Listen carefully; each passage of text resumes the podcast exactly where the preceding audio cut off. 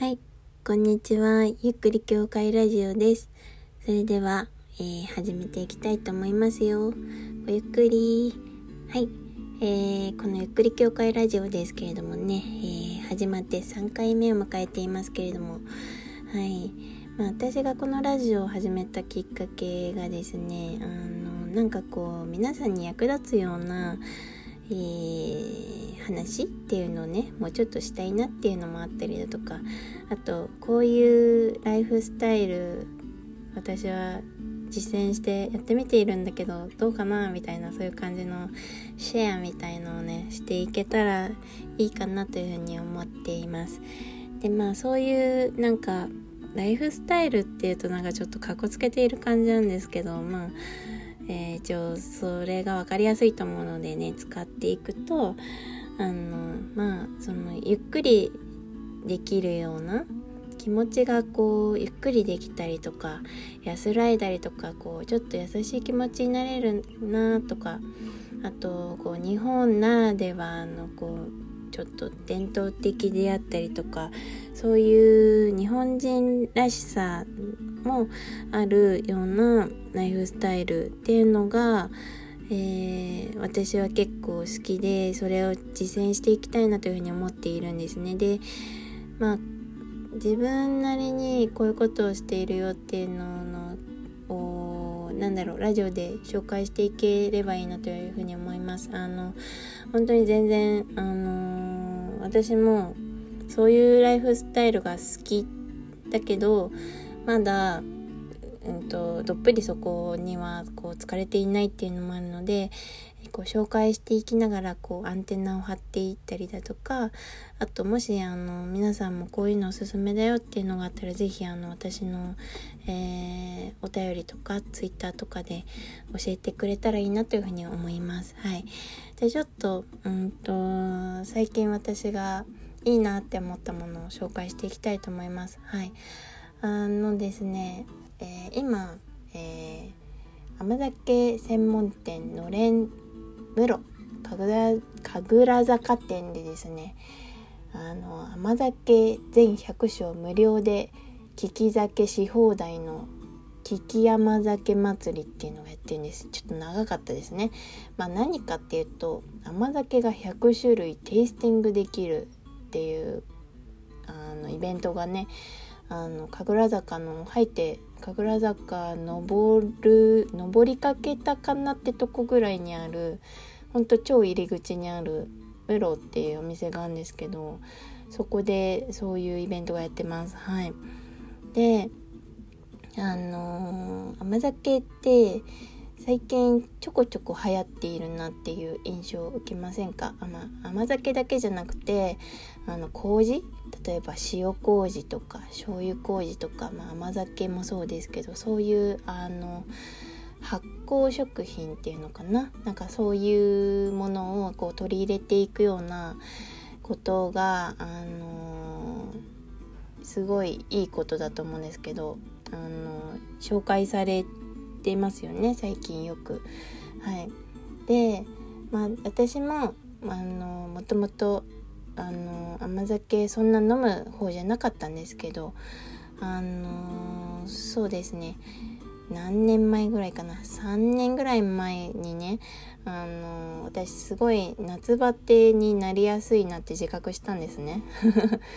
あの本当に夏バテになりやすいんですよ私。その朝とか夜とか水を飲まないで寝るとすぐバテて脱水症状になっちゃったりあと割と結構熱中症にもなりやすいで自覚があってでそんな時いろいろね調べていたら甘酒がいいよみたいな記事を見つけたんですよ。うん、で甘酒っていうとなんかこう体を温めるみたいなイメージがあるからこうなんだろう初詣とかで配っていたりとかあと,、えー、っとお花見の時期とかに甘酒売ってるなみたいなそういうイメージがあると思うんですけれどもなんとね甘酒っていうのはもともと夏の夏の飲み物であの飲む点滴って言われるぐらいあの夏バテ解消にはうってつけの飲み物っていうことをねその記事で知ってあ甘酒飲めばなんか夏乗り切れそうみたいなねちょっと安易な感じで感じで思ったわけです で数年前からあの甘酒をね飲むようになってまあ、えー、まあ結構まだね飲み忘れるとやっぱり熱中症になっちゃうんですけど、まあ、前よりはいい感じかなみたいな風に思っています。はい、でねあのー、甘酒でねすごいいろいろな種類があるんですけど、まあ、大きく分けて2種類ぐらいに分けられるんですよ。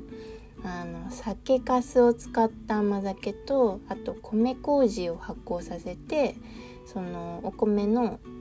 えー、混ぜてでそのブドウ糖でこう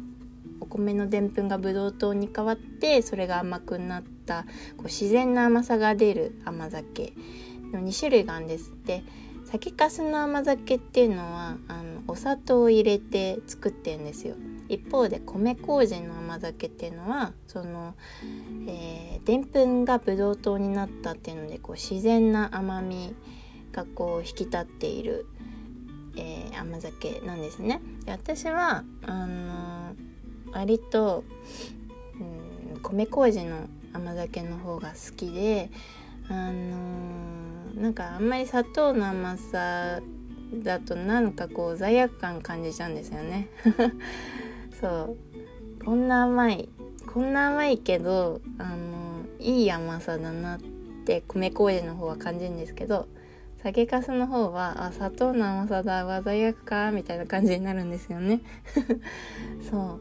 う。で、まあ、そんな甘酒があるんですけどあのー今その私が紹介したいのれん室で、えー、開催されている甘酒フェアではあの米麹の甘酒にこだわっ甘酒がその全国のものが、えー、100種も並んでいます。甘酒ってこうスーパーでも多くて5種類ぐらいしか並んでないじゃないですか。でも100種ですよ。超こんなことあります？そう。でまあムロさんはあの普段は本当にあのなんだろううん調味料とか売っているあのお店なんだけど今だけその甘酒フェアをやっていて100種が飲み比べできるんですよ。うん、でまあね私もやってきたんですけどあちなみにこのイベントは、えっと、8月の12日までやっているので、えー、まあえー、ぜひ行ってみてほしいなっていうふうに思うんですけどね、まあ、どういう感じで試飲ができるかっていうとこう100種バーって並んでて甘酒がね。であのー、まあ甘さいくつとかあと酸味いくつとかなんかそういう指標みたいのも一応あのその甘酒のえー、試飲のできる甘酒テイスターの前にそういう指標がいくつか載っているんですね。紙みたいのが。そうでそれを見ながらああ私は結構甘いのが好みだなとか意外とさっぱりしてるやつの方が美味しいなとかそういう感じでこうあのそれを指標にしながら、えー、自分の好きな甘酒をこう、えー、探せるっていう感じなんですね。本当にあの自分でついで自分で飲めるんですよ。ちっちゃいコップをくれててか自分であの自分でやるんですけど 放置されるんですけどね。そうだからすごいあの自分でどんどんどんどん試せる。もうあの私は、えー、お腹いっぱいになっちゃうぐらいちょっと試飲しちゃったんだけどその全部のものはさすがに大変なんだけど気になるものそのとかをねちょっとずつ飲んでいけばいいと思うんだけど、うん、本当にいろいろなものがあってあの東北のものから九州のものまであと、えー、いろんな酒蔵が作ったものとか、えー、有機山酒ですよ無添加ですよとかあと玄米甘酒あとはその乳酸菌乳酸発酵の甘酒っていうのもあってそれはちょっとヨーグルトっぽい酸味が甘酒の後にあって。こう酸味が来るみたいな。甘酒に酸味ってちょっと意味が分かんないなって思ったんですけど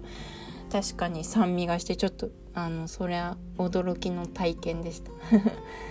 あとは、えー、フルーツがフルーツジュースミックスみたいな甘酒。りんごりんご甘酒とか桃甘酒とか。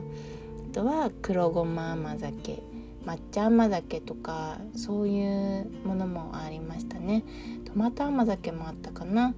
そんな感じでもういろいろあるので飲み放題本当にいいのみたいな感じで、えー、選べます。はい。であの私が買った甘酒なんだけど、まあ、私今ねあの、えー、飲んでた甘酒がちょうど切れたのよ。あの古代米と,、えーと、発酵玄米発芽玄米